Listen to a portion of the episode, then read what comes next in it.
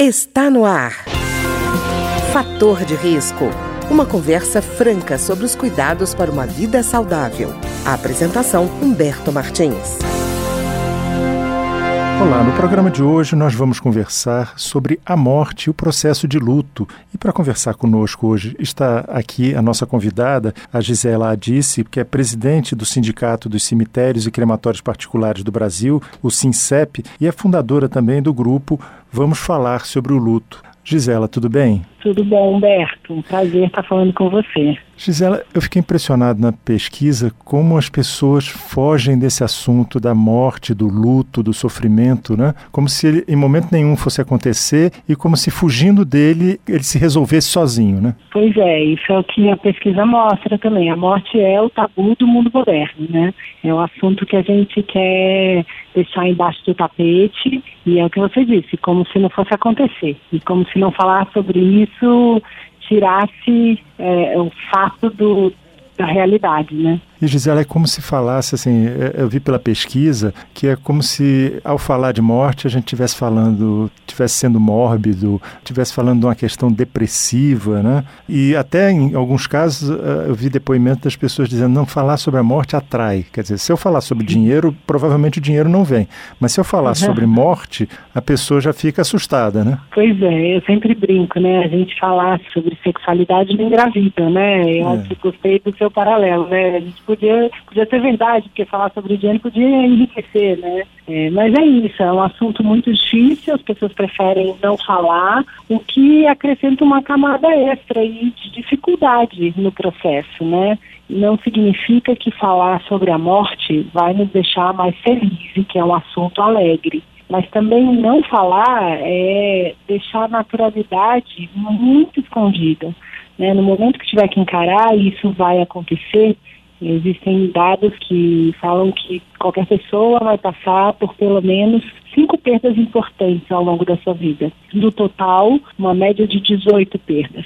Imagina sem falar sobre isso, passar pois por é. todas essas experiências sem ter a menor familiaridade com o tema, né? É, e Gisela, eu fiquei impressionado como a pesquisa pegou uma coisa importante que eu achei, que foi a, a, mudança da própria sociedade com relação ao tratamento que se dá ao tema. Né? Tem um momento uhum. na pesquisa em que fala assim, como é que a morte era vista? Ela era uma morte pública, quer dizer, você tinha até anúncio em jornal. Né? Hoje ela é, uma, é vista como algo privado, já é uhum. é particular. Antes ela era comunitária, quer dizer, você chamava as pessoas em volta para participarem de alguma forma daquela homenagem que se fazia. Hoje é uma coisa solitária. Antes era uma coisa natural. Hoje é uma coisa extraordinária, vista como uma coisa que assusta. Antes era reverenciada, quer dizer, a oportunidade justamente da homenagem, né? E agora não, é uma coisa silenciada. Antes era falada, hoje é sentida. E eu diria até escondida, né? Uhum. Quer dizer, por que, que se muda tanto numa mesma sociedade com o tempo? O que, que você acredita que aconteceu para que a morte, o luto, se tornasse uma coisa tão diferente de um, de um tempo para o outro? Eu acho que tem alguns fatores que mostram, né? A morte realmente sumiu do nosso cotidiano, principalmente na forma simbólica, né? A gente não quer ver, não quer falar, não quer viver isso. E tem hoje muito mais recurso para negar esse acontecimento o que nos diz que a morte está se tornando cada vez mais íntima. E a morte ser uma questão íntima, talvez não seja tão prejudicial se essa relação fosse, assim, eu tô, eu tô ligada, a morte está ligada à minha intimidade, mas eu também não posso perder a expressão disso, né? Reconhecer que a morte é um assunto comum e coletivo traz muito mais força para a gente encarar essa realidade.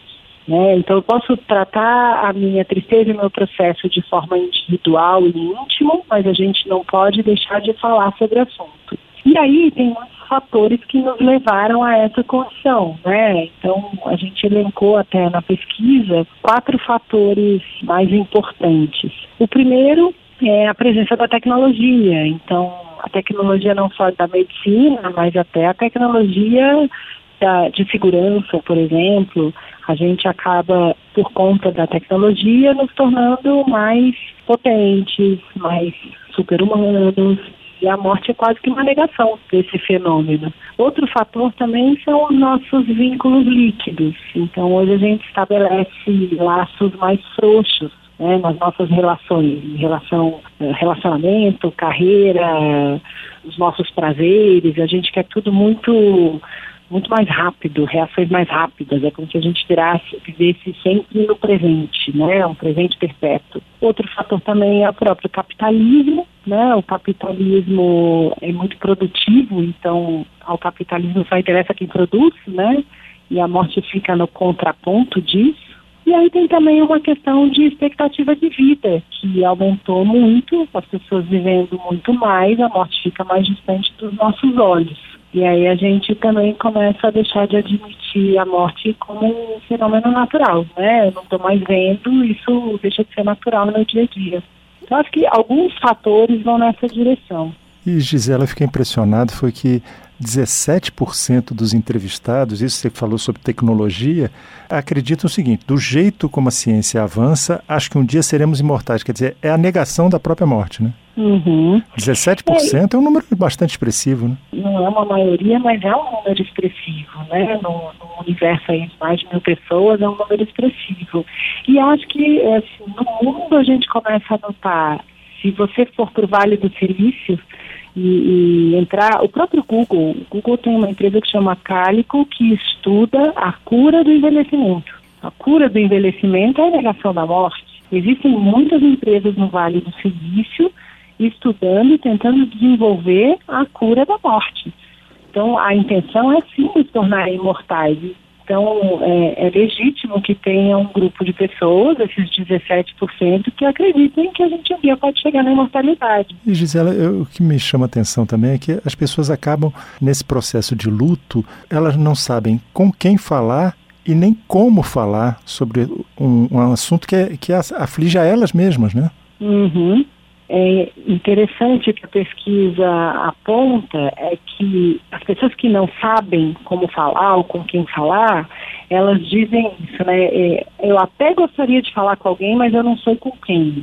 Ou então eu até gostaria de falar com alguém, mas as pessoas não sabem falar sobre o tema, né?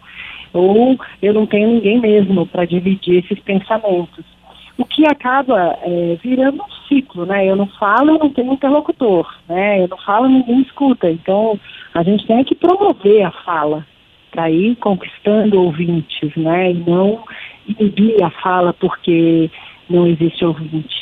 E Gisela, é uma coisa que eu acho interessante que aí se fecha o ciclo, né? Quer dizer, falar sobre isso é mórbido, é depressivo, a pessoa acha. Então, com quem eu vou falar sobre um assunto que é mórbido, depressivo, que desperta tristeza? é, sem ser piegas. É, quer dizer, as pessoas ficam tão preocupadas em ser agradáveis que não conseguem nem falar sobre uma questão que aflige a elas pessoalmente, né?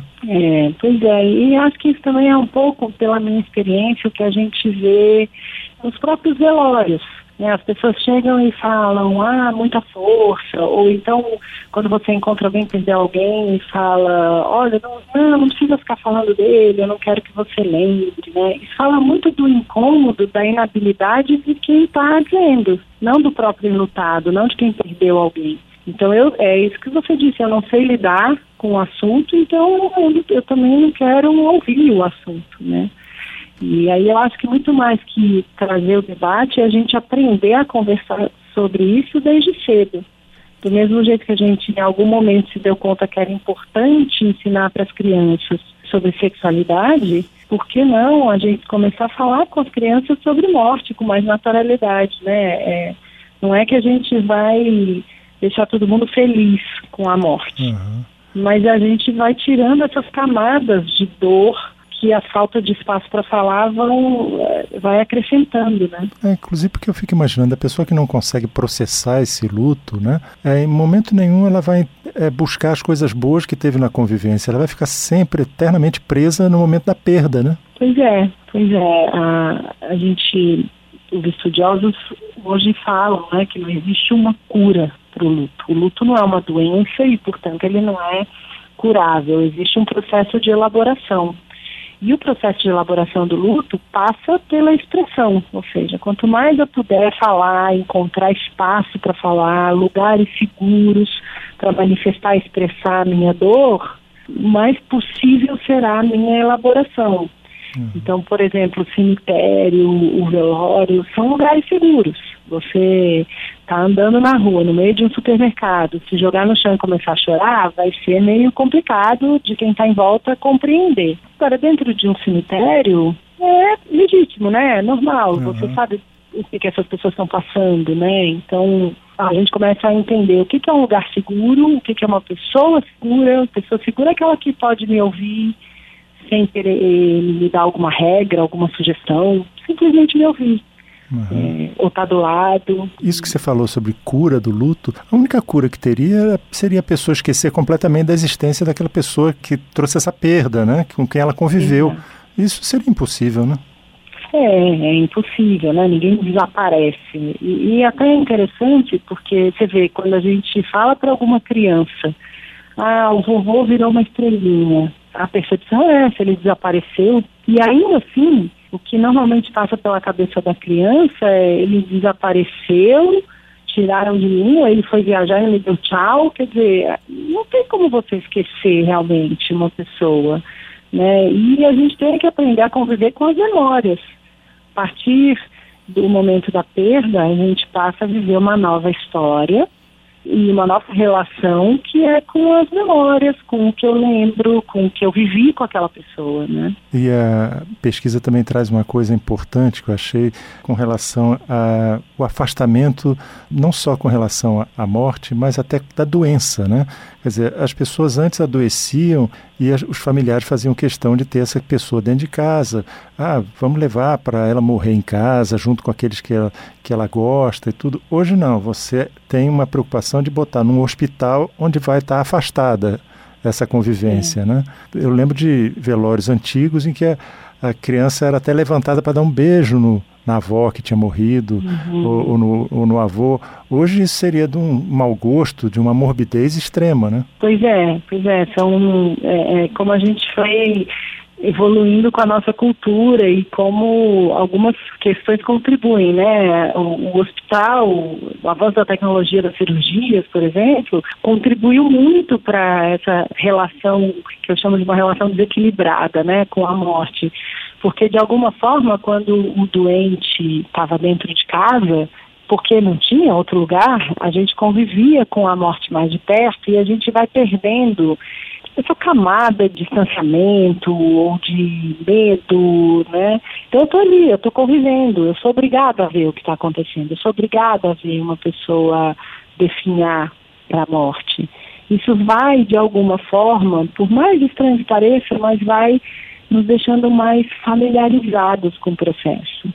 E no hospital, isso não acontece, o hospital higieniza essa relação, né? A gente não vê, é, tem horário de visita, é, são especialistas que estão tomando conta, então eu não tenho que me ocupar de cuidados com o paciente, porque tem enfermeiro, tem médico, é, eu apareço não preciso ficar 24 horas ao lado, não estou convivendo com a realidade da morte. Isso distancia também a gente do assunto, né? É verdade. Eu queria agradecer então a Gisela Disse, que é presidente do Sindicato dos Cemitérios e Crematórios Particulares do Brasil, SINCEP, que fez essa pesquisa muito interessante sobre a questão do luto e da morte, né, sobre a percepção dos brasileiros com relação a esses sentimentos e que é também fundadora do grupo Vamos Falar sobre o Luto. Gisela, muito obrigado. Humberto, obrigada a você. Me coloco à disposição. Foi um prazer mesmo essa conversa. O programa de hoje teve trabalhos técnicos de Ricardo Coelho. Se você tem alguma sugestão de tema ou comentário sobre o programa de hoje, basta enviar uma mensagem para o endereço eletrônico programa fator de risco, tudo junto, arroba gmail.com. Até o nosso próximo encontro. Fator de risco um programa com dicas para melhorar a saúde. Uma produção da Rádio Câmara, transmitida por emissoras parceiras de todo o Brasil.